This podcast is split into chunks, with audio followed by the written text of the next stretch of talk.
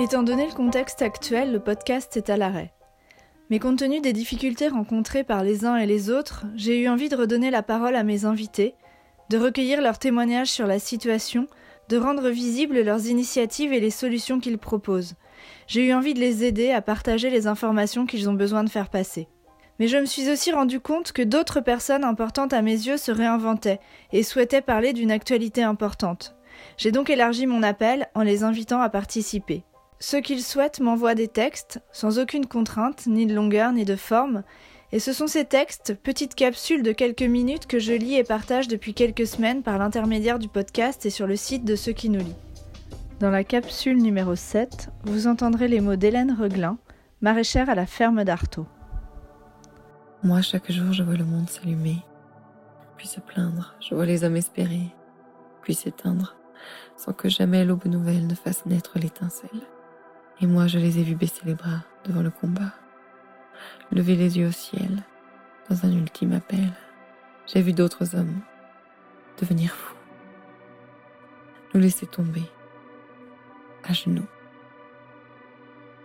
Quand l'homme n'est plus homme, quand l'homme devient loup, quand lâché dans la meute, plus rien ne l'émeut.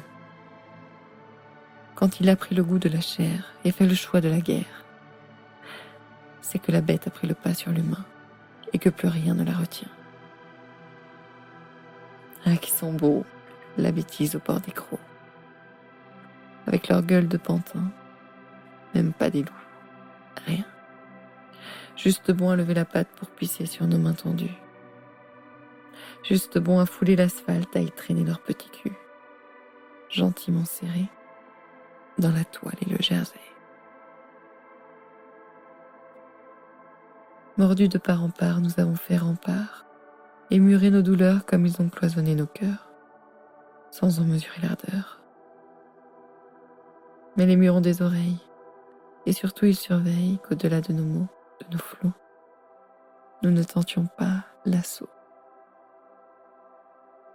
Quand lassés ils nous laissent pour se délasser dans la liesse, c'est nous qui avons le collier.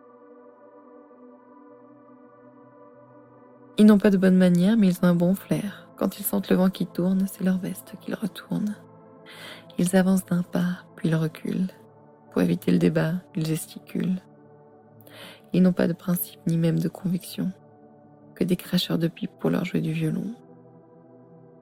Nous ne mangeons pas du même pain, et si le nôtre est incertain, au moins nous savons d'où il vient, car il a pris forme entre nos mains. Plutôt que nous laisser périr, nous avons songé à pétrir l'avenir. Ils ont l'éloquence et puis l'élégance de passer sous silence nos misères, nos errances. Ils disent que ça passera. Ils disent que le temps viendra. Mais justement, le temps. Le temps qu'on a perdu, le temps qu'on a donné, le temps qu'on a vendu, le temps qu'on voudrait tuer, a fini par nous vider. Ça, ils en ont des choses à dire des gens à médire, des vautours à nourrir. Ils en ont des choses à prétendre, des gens à comprendre, et puis leur mère à vendre. À la lumière de leur faubourg, nous, nous sommes devenus sourds.